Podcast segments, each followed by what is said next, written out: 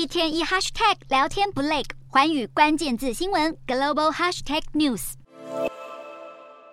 迪士尼抛出震撼弹，旗下国家地理频道、卫视中文台、电影台等等十一个有线电视频道，将在二零二三年底全面撤出台湾。消息一出，让台湾的忠实迪士尼粉丝们相当失望。但是如果大家想出国旅游，要进入梦想国度迪士尼乐园，可就要注意规定了。这个女子大方露出比基尼，表示自己打算尝试这样直接进入迪士尼乐园，看工作人员会不会因为服装尺度的关系，送她一件免费纪念 T 让她穿上。结果下场却是工作人员要求她买一件像样的衣服穿上，否则就会拒绝让她入园。大批网友这才突然惊觉，原来迪士尼也是有服装仪容规定的。另外，迪士尼也因为服装规定登上了中国的微博热搜。原来是一名中国网友发文表示，他穿了某个品牌和迪士尼联名的汉服，却被拦下禁止进入，引发中国网友议论。对这个问题，上海迪士尼紧急回应。欢迎游客穿着汉服入园游玩，前提是要符合乐园的服装规定。原来迪士尼除了要求游客不可以穿着太暴露之外，为了避免园区当中出现冒牌公主，损害其他游客的权益，所以十六岁以上的游客是被禁止装扮成迪士尼相关角色的。